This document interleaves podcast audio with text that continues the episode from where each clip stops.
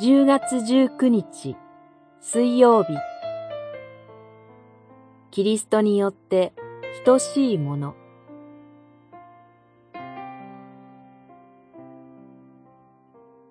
フィレモンへの手紙。彼は以前はあなたにとって役に立たないものでしたが、今はあなたにも私にも役立つものとなっています。十一節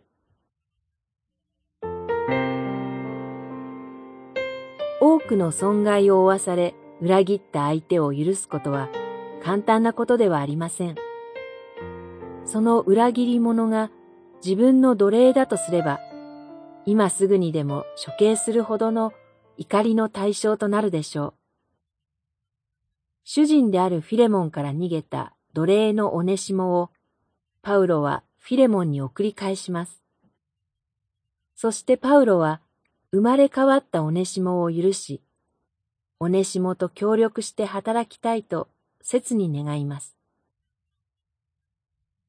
罪の奴隷だった私たち人間は、イエス・キリストによって兄弟姉妹となりました。これが福音の力です。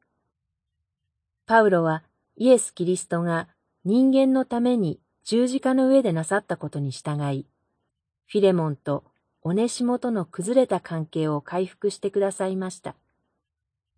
そしてイエス・キリストによって生まれ変わったオネシモを役立つものとなったと言います。なぜなら、パウロ自身も経験したように、イエス・キリストによって生まれ変わった人は、教会に欠かせない存在であり、主にある交わりの中で互いに役立つ人となるからです。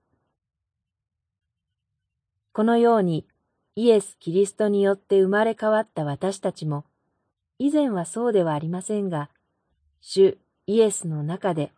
お互いに役立つものとなるのです。祈り、イエス・キリストの許しの恵みによって役立つものとなった私たちが、この世で尊く用いられますように。